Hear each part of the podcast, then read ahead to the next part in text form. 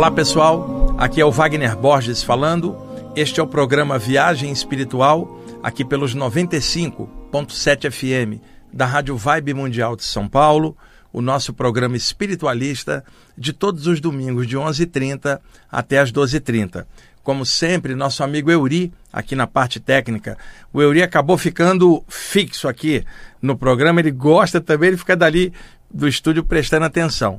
Nós vamos dar sequência hoje à temática do programa da semana passada, os assédios extrafísicos, as obsessões e desobsessões.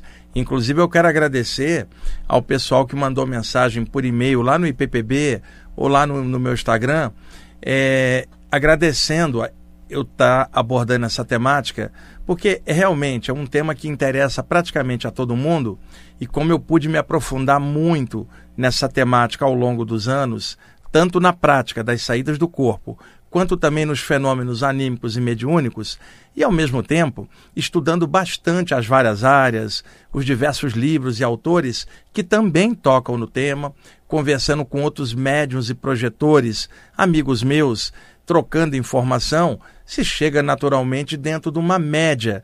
E é claro, aqui é um programa de rádio, eu não tenho imagens para poder mostrar no PowerPoint para ilustrar melhor essa temática. Eu faço isso em aulas presenciais, nas palestras e cursos que eu faço, e aqui, é claro, uma explicação apenas oral, fica faltando alguma coisa didática, mas é melhor fazer mesmo sem imagem, do que não tocar no assunto. Agora, deem um desconto, porque apenas falando, sem mostrar nada, alguma coisa pode ficar meio que sem uma explicação melhorada, uma didática melhor. Então, entenda, é mais o apanhado geral do tema. Dentro desse tema tem um monte de pequenos detalhes que eu não estou abordando, porque, é claro, eu estou abordando a temática num sentido geral e aberto. Quando eu faço aulas sobre isso, eu faço três, quatro em sequência, onde eu apresento minúcias, imagens, mas aqui no, isso não é possível. Então, por favor, deem um desconto nas explicações de forma apenas oral. Antes de eu começar, eu chego aqui a, a, bem antes do horário. Aí brinco com a Edna ali e a Rosa na recepção, são minhas amigas há tantos anos. Converso com a Cleo, às vezes encontro com a Miriam aqui, diretora da rádio, aqui também no saguão da rádio. Chego aqui, brinco com o Euri, com o Jean, são meus amigos há tantos anos. E eu estava falando com o Euri ainda agora. Está fazendo então nessa semana 23 anos que nós iniciamos o programa Viagem Espiritual. Foi em julho de 1999. Eu fiquei dois anos fora da rádio entre 2017 e 2019, então são 21 anos com o programa no ar. E eu quero agradecer a diretoria da Rádio Mundial, Dona Lucia, a Miriam, por me permitirem fazer o programa com a liberdade que eu tenho de abordar os temas da forma que eu acho melhor. Sempre fui muito bem tratado aqui pela diretoria da rádio e ao longo dos anos fiz muitos amigos aqui entre os funcionários da rádio, converso com todo mundo, é sempre uma alegria chegar aqui e encontrar outros apresentadores que também vêm aqui ventilar cada um suas temáticas. Então é muito legal estar aqui. Eu estava ali no saguão da rádio, cheguei aqui uma hora antes do horário do programa e estava conversando com o Alexandre, que é, é um, uma das pessoas que toma conta do Instagram aqui da rádio. E o Alexandre, ele pediu para eu gravar um, uma vinhetinha de abertura para colocar no, no, Instagram. E ele, é, ele se interessa muito por esses temas e para ele é uma novidade, ele está há pouco tempo aqui na rádio. E aí ele falou, Wagner, você vai falar sobre assédios extrafísicos de novo? Eu falei, sim, vou dar sequência. E ele falou, eu posso te perguntar algumas coisas? E ele começou a me perguntar, Euri, do, do interesse dele pessoal sobre pesadelo, ambiente às vezes pesado. E eu fui respondendo, e eu fiquei ali uns 15 minutos, Euri, respondendo, mas não era, era uma conversa informal. A Edna também ficou ali conversando. Quando a, a gente parou, eu falei, cara, se tivesse gravado tudo isso, dava uma live para colocar no Instagram. Aí quando eu acabar aqui o programa, talvez eu grave com o Alexandre um pedacinho para botar no Instagram. Mas algumas partes do que a gente estava conversando ali é, se encaixam perfeitamente na temática dos assédios extrafísicos. O Alexandre me fez as seguintes perguntas. É, para uma pessoa que não tem clarividência, como é que ela detecta que tem, por exemplo, uma presença espiritual densa na atmosfera de um ambiente ou junto à aura de alguém? Pela sensação, pelas energias. Por exemplo, o Euri está ali. Aí o clima do Euri está normal. Eu entro aqui no estúdio, suponhamos que eu tivesse uma entidade aqui agarrada na minha aura, encostada a entidade tem uma energia pesada, está interpenetrada na minha e a minha também vai ficando mais ou menos pesada. Como eu expliquei semana passada, semelhante atrai semelhante, a causa disso tudo está dentro da pessoa. Na hora que eu entro com aquela entidade agarrada e a minha energia se mescla à energia do estúdio, que é a energia do Euri, porque ele trabalha aqui várias horas, o ambiente no turno dele é dele eu entro com aquela presença que o Euri não está vendo, e aquela presença, Euri, ela meio que larga uma sujeira energética no ar, resíduos da presença dela a nível de energia densa. O Euri não está vendo nada, mas ele vai falar assim: Ô Wagner, o clima aqui no estúdio pesou quando você entrou, hein, cara? Tem alguma coisa aí, eu não estou vendo, mas pesou. Então, quando a pessoa não vê, pelo clima energético em torno, ela pode então detectar que existe uma presença negativa no ambiente. O que, que o Euripo poderia fazer?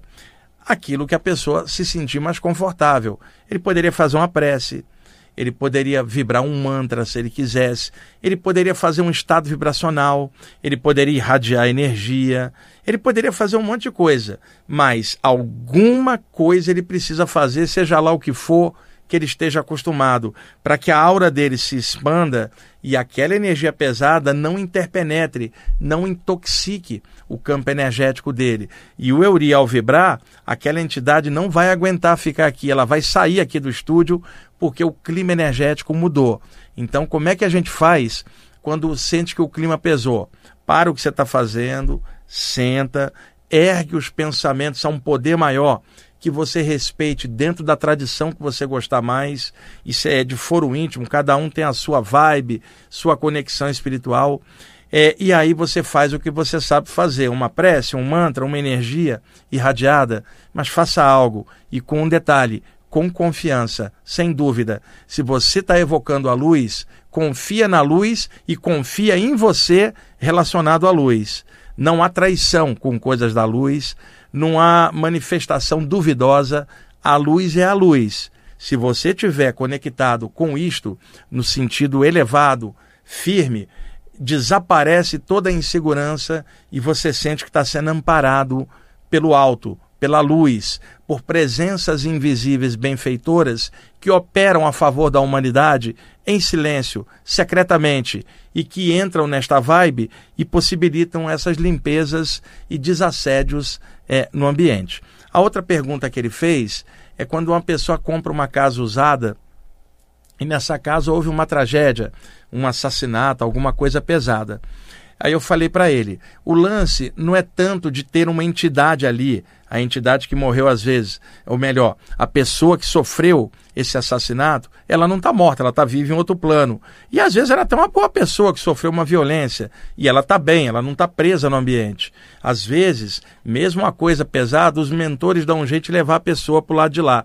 Mas uma coisa fica no astral da casa e os mentores às vezes não conseguem limpar porque está no duplo etérico do ambiente físico e eles estão no plano extrafísico tudo que acontece no ambiente fica registrado energeticamente na aura das paredes, do teto e dos objetos do ambiente. Assim como na nossa aura ficam registradas a média das formas mentais, as energias do que a gente pensa e sente. Então, a aura de um ambiente pode guardar as vibrações do ambiente anterior. No caso de uma violência, você tem a, a violência de quem cometeu o ato, que é uma vibração pesada que irradia dela, é, o medo de quem sofreu a violência, é, às vezes testemunhas olhando aquilo e as formas mentais gravitantes interpenetradas no ambiente.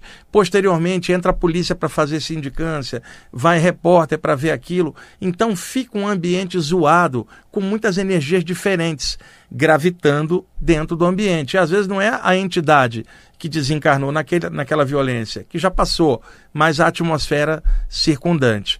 Se a pessoa entra ali sem limpar o ambiente anterior, ela pode sofrer influência dessas energias gravitantes e se sentir mal com ela mesma, deprimida, ansiosa, irritada, sendo que antes dela mudar para essa casa, ela não estava assim. É diferente quando você se muda para uma casa em que é, é nova, um apartamento novo, aí vai entrar sua própria energia, você é o primeiro a estar lá. Então, neste caso, o que, que a pessoa poderia fazer? Mesmo que aquela casa tenha sido pintada, sei lá, pela imobiliária que cuida dela, pinta novamente com a sua cor. Coloca sua vibração, sua escolha. A falar, ó, pintaram de branco tá lindo, eu quero pintar de azul, por exemplo eu quero pintar, sei lá, de branco também, vou pintar por cima. Mas coloque a sua vontade para entrar uma cor de acordo com aquilo que você mesmo está deliberando. Segundo ponto, convide seus amigos mais próximos para fazer uma entrada na casa, faça uma festa de chegada na casa com os amigos mais próximos, porque a energia da amizade, as pessoas junto com você, isso já vai diluindo também o clima pesado com o clima do encontro de pessoas que se gostam por amizade real. Isto também limpa o ambiente. É claro que alguém pode chegar, sentar ali quietinho, irradiar uma energia, dar um banho de luz e limpar o ambiente ou erguer o pensamento a um poder maior, ou seja, cada um tem sua maneira de agir. Mas pinta a casa, mesmo que ela esteja pintada, convide os amigos para fazer a festa de entrada na casa, de, de chegada, e sente ali, começa a vibrar energia todo dia um pouquinho, às vezes leva semanas para a energia da pessoa interpenetrar e transformar aquele ambiente. Quando uma pessoa trabalha com mediunidade, ou chakras, ou irradiação de energia, é, ela faz isso em casa, ela medita, ela irradia energia, ela trabalha. Como ela faz aquilo todo dia, o ambiente dela vai formando um campo energético, uma atmosfera especializada. Mentores que trabalham com a pessoa, às vezes no grupo onde ela frequenta, começam a ir até o ambiente da pessoa, que é como uma extensão do grupo, porque ela trabalha bem ali quietinha, irradiando energia. Então é como se fosse eles criassem uma ponte entre o grupo que ela vai e o ambiente individual da pessoa. E é claro, estamos falando de um médium responsável, um sensitivo coerente, alguém dedicado a esse trabalho e que tem confiança, conhecimento e segurança para poder fazer isso. E então acaba levando de quatro a seis meses para formar um campo energético, uma egrégora daquela bem trabalhada, se a pessoa trabalhar todo dia. Aí eu estou falando de algo mais específico. Agora, dentro do geral das pessoas, basta isso: pintar as paredes, dar uma festa com os amigos mais próximos e, e, e fazer uma prece ali calmo, irradiar uma energia e aí lentamente, todo dia a pessoa ali, a energia dela vai interpenetrando o ambiente, até que finalmente o ambiente fique com a cara dela, a impressão psíquica dela. São, são dados importantes. Eu estava conversando com o Alexandre ali antes sobre essas coisas, Euri. E eu falei, caramba, você podia ter gravado tudo, filmado aqui para gente depois colocar. Bom, vamos dar sequência aqui à, à temática ah, do domingo passado: os ataques extrafísicos, obsessão e desobsessão. Vamos lá. É uma pergunta recorrente que me fazem é sobre pesadelo. Se muitas vezes um pesadelo poderia ser um ataque extrafísico durante o sono, com várias modalidades. O ataque à pessoa fora do corpo, ela encaixa no corpo e apaga, e o cérebro absorve aquela energia pesada daquele ataque e transforma em imagens para poder expurgar da, do cérebro toda essa energia, imagens aflitivas, tornando o sonho normal num pesadelo. Isto é possível. Segundo ponto, o próprio pesadelo como maneira do cérebro jogar para fora a carga de medos. Os laboratórios do sono, em que a medicina pesquisa as pessoas durante o sono, já provaram há muito tempo que todo mundo sonha e não lembra a maioria dos sonhos. E que de vez em quando é comum ter um pesadelo. É saudável para a mente jogar para fora a carga de medos. Agora, pesadelos recorrentes que se repetem e que deixam a pessoa muito aflita, eles têm algum tipo de causa diferente. Um trauma de infância, por exemplo, para gente que estuda essa temática, um trauma de vida passada, por exemplo, pode emergir é, na mente e isso se transformar num pesadelo. Existem os pesadelos que a psicanálise explica tranquilamente com os motivos é, é, mais psíquicos, psicológicos, do inconsciente, por exemplo. E existem as explicações espiritualistas a partir de saídas do corpo com coisas que a pessoa vê ou experimenta e que ela traz para dentro do cérebro, que edita aquilo como se fosse um pesadelo. Então, resumindo, existe pesadelo com causas normais e naturais humanas. Existem reminiscências das saídas do corpo que a pessoa pensa que foi um pesadelo, porque mistura com os sonhos e ela viu às vezes algo pesado, então isso se mistura e acaba se tornando um pesadelo. Agora, existe uma modalidade de ataque extrafísico, o Euri está ali curioso, que essa é muito importante para vocês saberem. Vamos imaginar, Euri, você está ali tendo um sonho. Eu sou uma presença negativa. Vamos supor, você está dormindo num, num, num, outro lugar, você está em viagem, foi dormir num quarto de hotel. E o quarto de hotel é uma roleta russa, Yuri. Você não sabe quem estava ali antes. Então, de repente, o Buda se hospedou ali ontem. Quando você entrar no quarto, você vai ter o Samadhi. Agora, o maníaco do parque se hospedou ali. No dia você vai entrar ali, vai ter pesadelo, né? Então, vamos supor que o ambiente estivesse pesado naquela, naquela noite, eu disse, você está em viagem, pernoitou naquele hotel, não é o teu ambiente de casa. E aí você começa a ter uns pesadelos um pouco diferentes, até você percebe que está diferente. Euri, o pesadelo igual sonho, ele pode ser sequencial. Você acorda suado, teve um pesadelo, vai no banheiro, é, vai tomar água, volta. Quando você dorme, o pesadelo continua da parte onde tinha parado. Pesadelo parte 2, o regresso. Você acorda de novo. E aí, suado, aí, meu Deus, que pesadelo estranho. Você dorme novamente, o pesadelo continua a terceira parte, da onde tinha parado, cara. É, isso é possível, mas por experiência própria.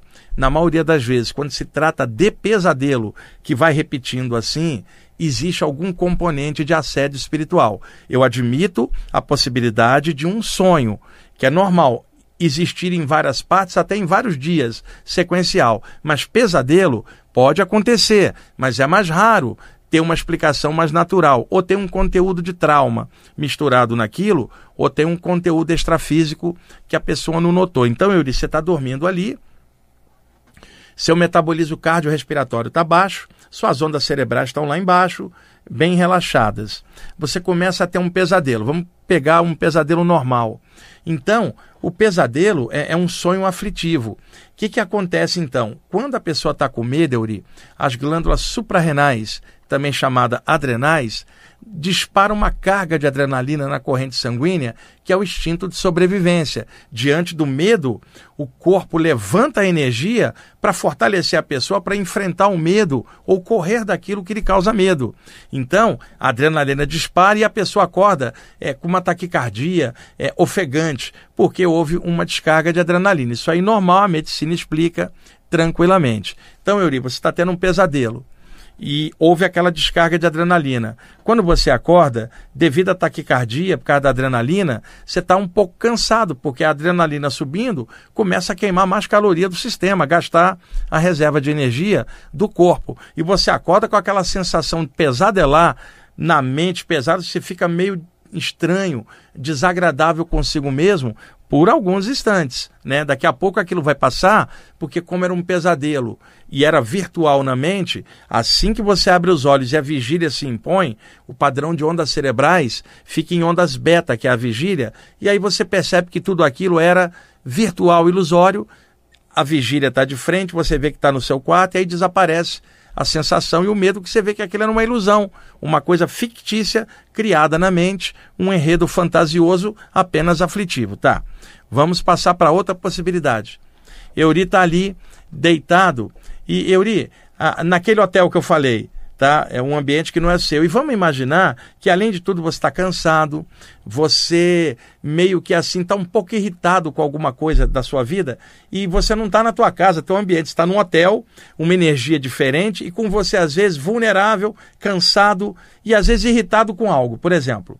E aí, neste caso, você está deitado ali, começa a ter um sonho. Euri, tem uma presença invisível no quarto que já estava antes com alguém que ficou hospedado lá, que era alguém, sei lá, com uma carga pesada, e a entidade ficou lá, por exemplo, dentro do campo energético do quarto. E aí ele percebe que você está ali, não está vendo ele, e uma das armas da obsessão é a invisibilidade. Você não percebendo o agressor extrafísico, jamais você to tomará providência para desobsidiar. Você nem sabe que tem algo no ambiente. Então, espíritos obsessores agem nos bastidores, invisíveis, e não vão aparecer porque invisivelmente o trabalho deles é mais eficaz. A pessoa não vendo, ela não vai reagir. E aí, Euri, ele se concentra e começa a liberar formas pensamento, formas mentais ideoplásticas, formas pensamento de coisas horrorosas criadas na mente dele. E projeta essas formas pensamento que interpenetram a aura da sua cabeça e os dois chakras da cabeça, o frontal e o coronário. Então, você ali dormindo vai ser interpenetrado por um conjunto de formas mentais pesadas que, ao interpenetrar os seus chakras, vão se misturar no seu clima mental no momento inconsciente. E aquilo que você estava sonhando vai ganhar poluição psíquica negativa dessas formas mentais que agora vão passar a fazer parte da mescla daquele sonho, tornando um sonho um pesadelo. E aí você começa a ter um pesadelo a partir do que outra pessoa, uma entidade extrafísica, inoculou psiquicamente na sua mente. E aí, o que, que acontece? Você fica com a aura igual a do agressor e semelhante, atraindo semelhante, ele vai em campo a sua aura e puxa sua energia num processo de vampirismo durante um pesadelo. Então é importante que eu comente sobre isso com vocês. Se o Euri tivesse chegado lá naquele quarto de hotel, feito uma prece, vibrado uma energia um pouquinho, ou seja, meditado um pouquinho antes de dormir, a entidade não teria ficado lá. Mas ele chegou, deitou, dormiu, apagou e não fez nada para mudar o ambiente, um ambiente que não é a casa dele, onde ele já tem a média da energia dele, mas é um ambiente de fora, com alta rotatividade de um hotel. Você não sabe quem estava lá antes. Então existem pesadelos induzidos por presenças extrafísicas pesadas. Eu vi muito isso nas sessões de desobsessão, entidades que eram especializadas nisso, e também nas saídas do corpo ajudando terceiros. É importante este esclarecimento. Agora, por favor, é, é não misture as coisas. Existe pesadelo normal dentro do conjunto psíquico da mente humana. E existem pesadelos causados por influências extrafísicas. Deixe-me dar uma forma de vocês filtrarem isso. Eu li quantos minutos falta para o intervalo 2? Eu acho que dá para explicar.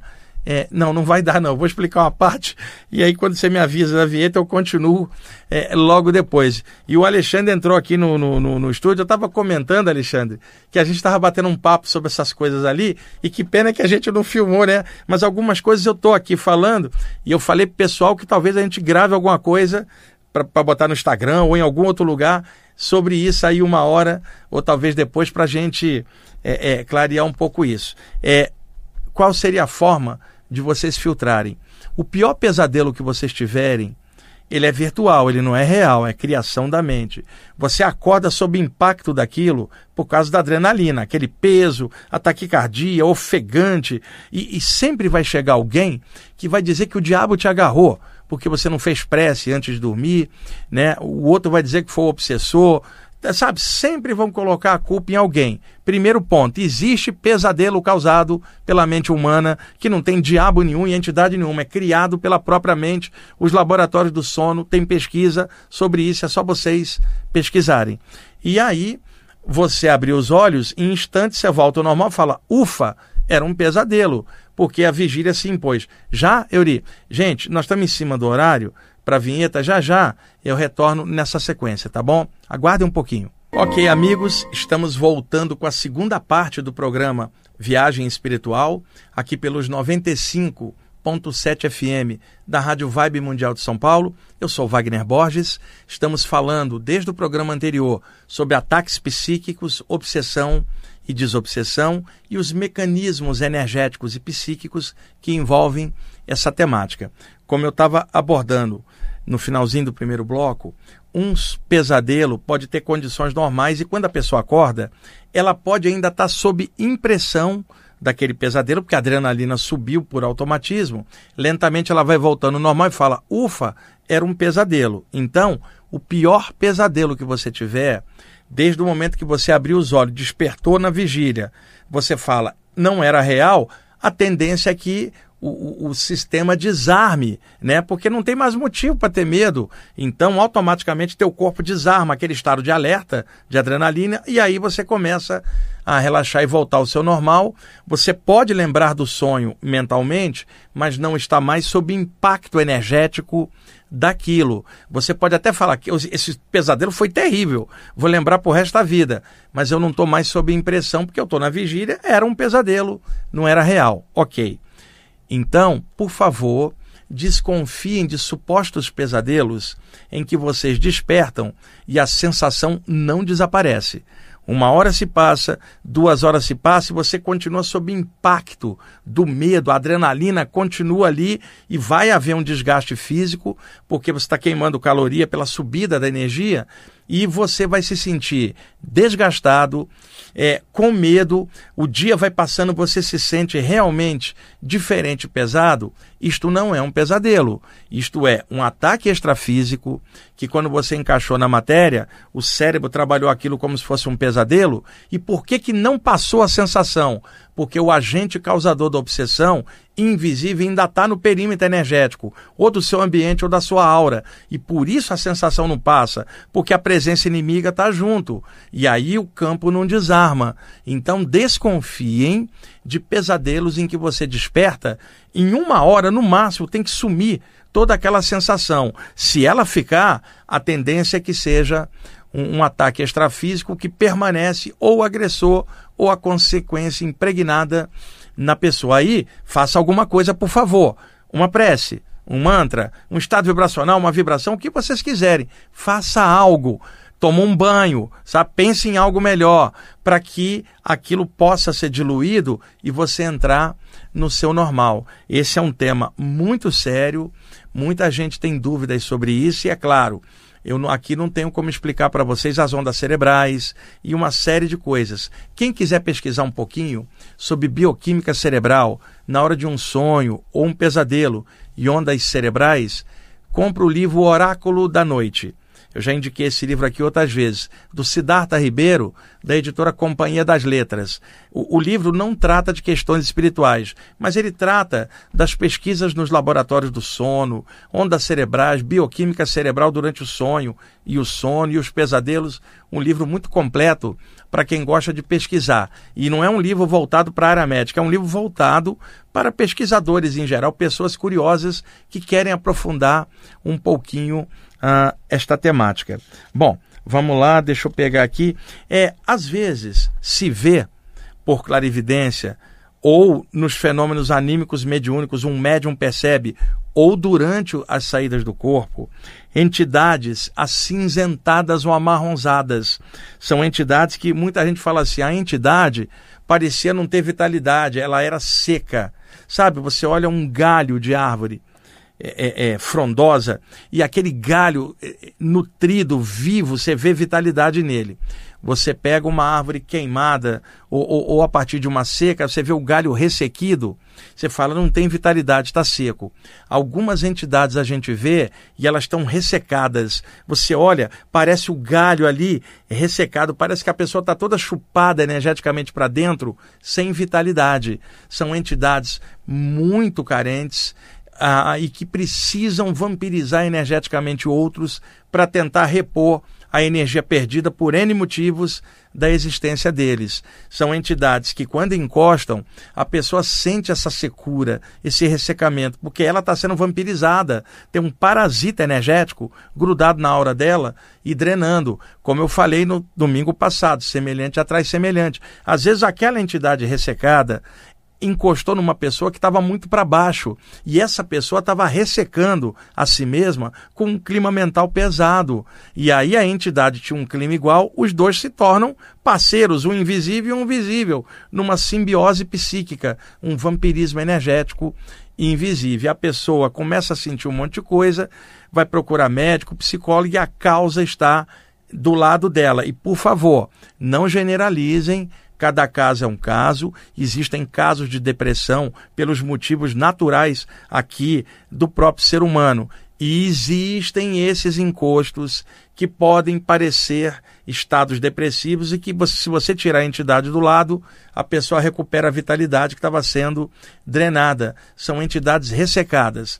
Muitas vezes eu vi no plano astral inferior, e o plano astral inferior é chamado por muitos nomes: umbral, plano astral inferior, plano astral atrasado, guirrina é, uma expressão entre os judeus, lugar de trevas e ranger de dentes. Sabe, são muito. O, o Hades dos gregos, o Kamaloka uh, dos hindus, os ambientes extrafísicos pesados, onde encontramos entidades de diversos tipos dentro de uma plasmagem escura e principalmente ambientes onde tem suicidas desencarnados, eles costumam ser muito ressecados, falta vitalidade, e aí se encosta na aura de alguém pode causar problemas sérios, tá? Por isso é importante falar dessas entidades ressecadas, que eu sei que vários de vocês que trabalham com essa temática já viram também, ou já leram, ou ouviram falar. É uma coisa meio que recorrente das pessoas verem, tá? Outra coisa, entidades que sobem pelas paredes. Cada ambiente tem um duplo energético. Um copo tem uma aura, uma parede tem uma aura, não igual a aura humana que contém pensamentos e emoções, mas todo e qualquer objeto material está dentro da aura planetária, está dentro do duplo etérico do planeta, o campo energético vitalizado da matéria. O corpo humano ele é um elemento da Terra. Então o Euri estava no plano espiritual.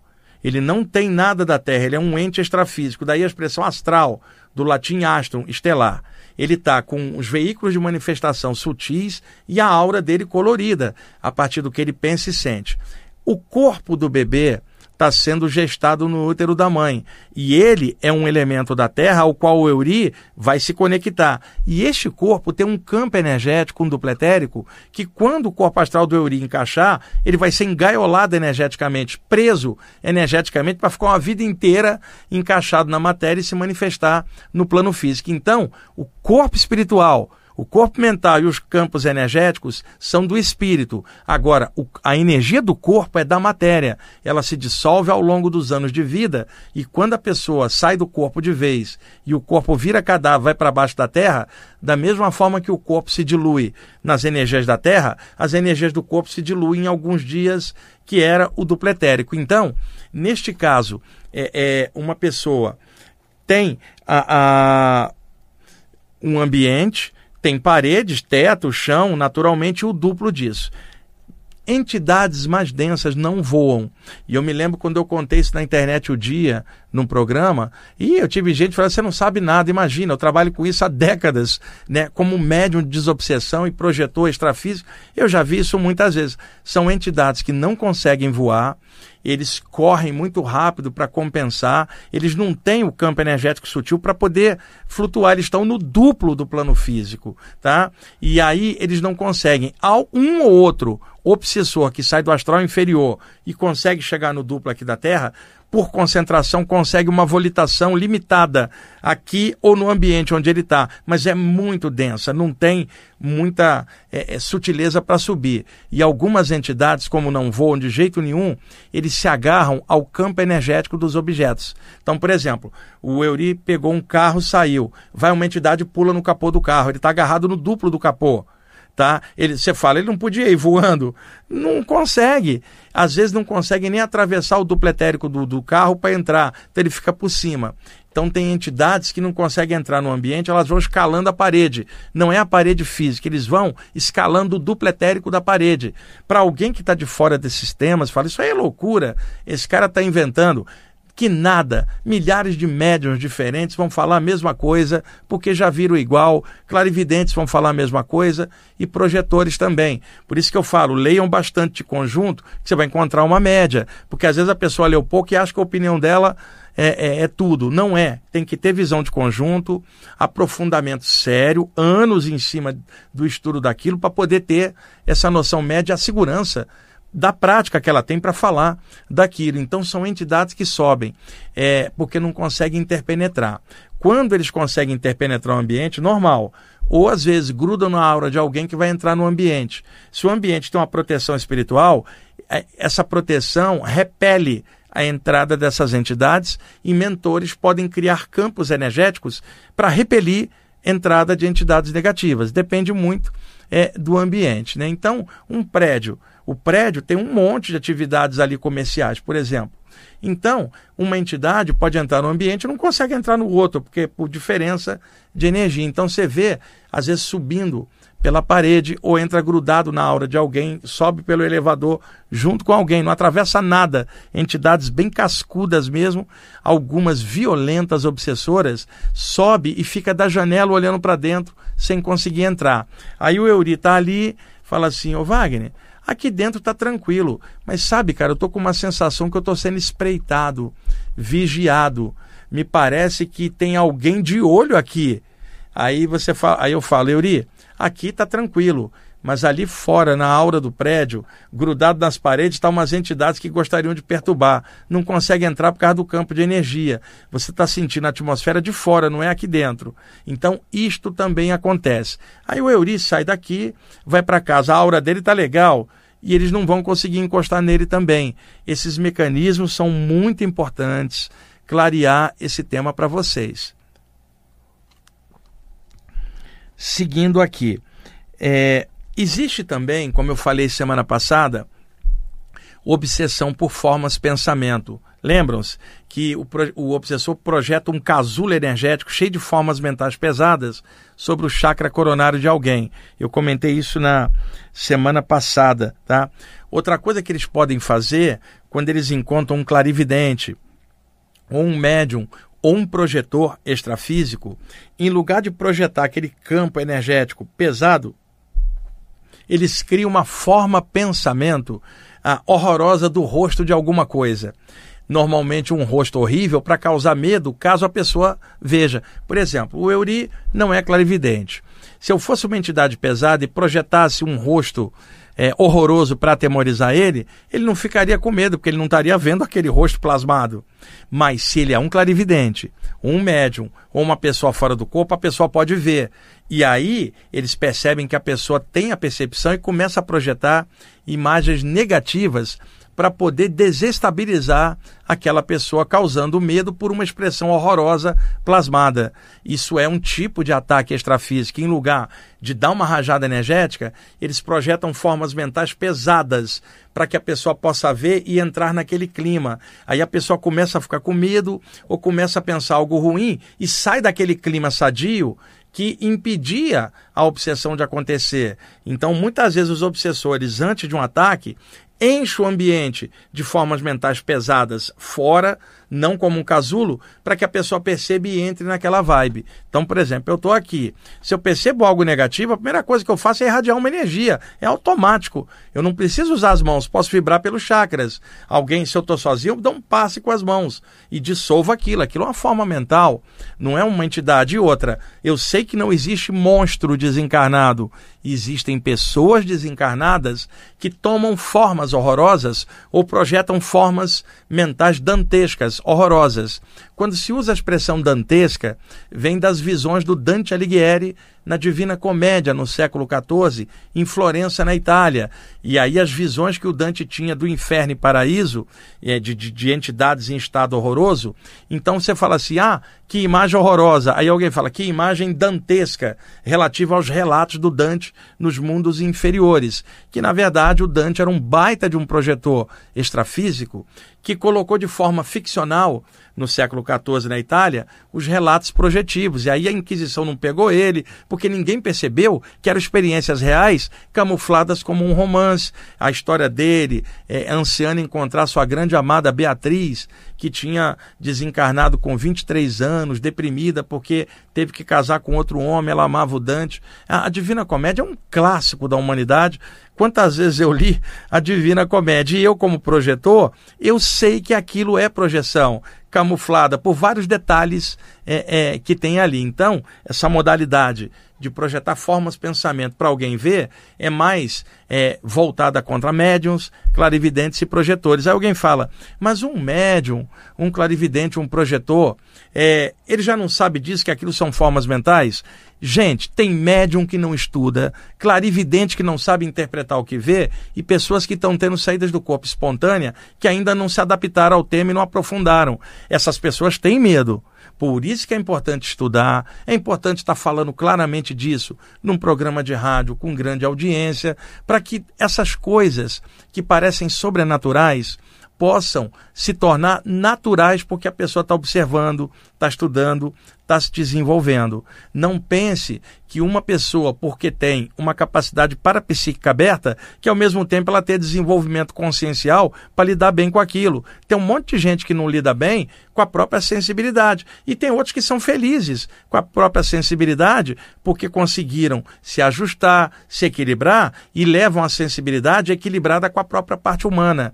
Por isso é importante o estudo, fazer isso de forma séria. O estudo é para a vida inteira, não é uma época. É igual um médico que se formou, seis anos de formação, dois ou quatro anos de residência para se especializar, uma, uma pós-graduação, um pós-doutorado e estudando a vida inteira, se atualizando, porque a medicina se atualiza, e esse profissional de saúde, ele atende para caramba, mas ele precisa continuar se atualizando, estudando. É estudo de uma vida inteira, para estar tá bem com a profissão que escolheu, com a profissão médica, que é uma profissão nobre, quando a pessoa imbui uma responsabilidade ali, é uma profissão é, é incrível. Então, a mesma coisa, a mediunidade. Alguém que abraçou essa causa e, e, e se desenvolve, é estudo para uma vida inteira.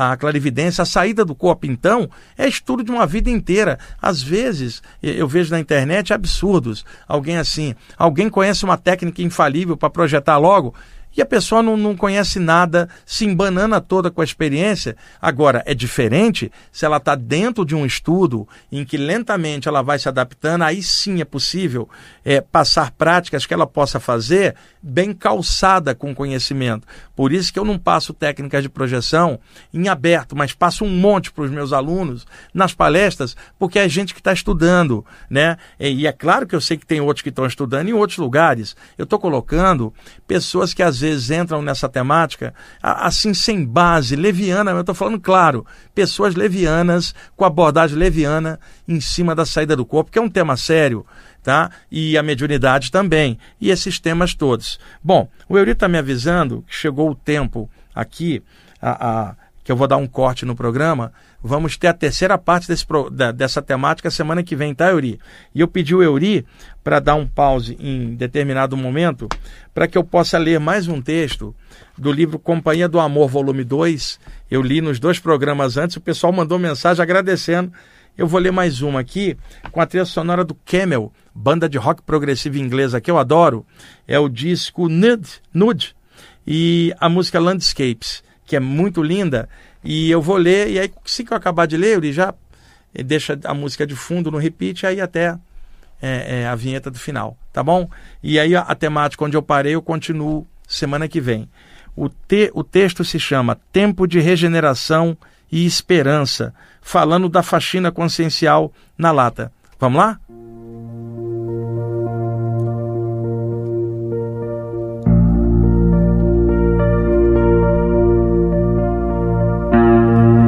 Cada um é o que é, e é isso que se carrega para fora do corpo. O jeitão da pessoa se expressa naturalmente em suas energias. Pela emanação energética, pode-se avaliar as condições psíquicas da consciência. Energias densas no campo áurico revelam intenções semelhantes. Energias clarinhas revelam intenções melhores. É simples assim, cada um é o que é.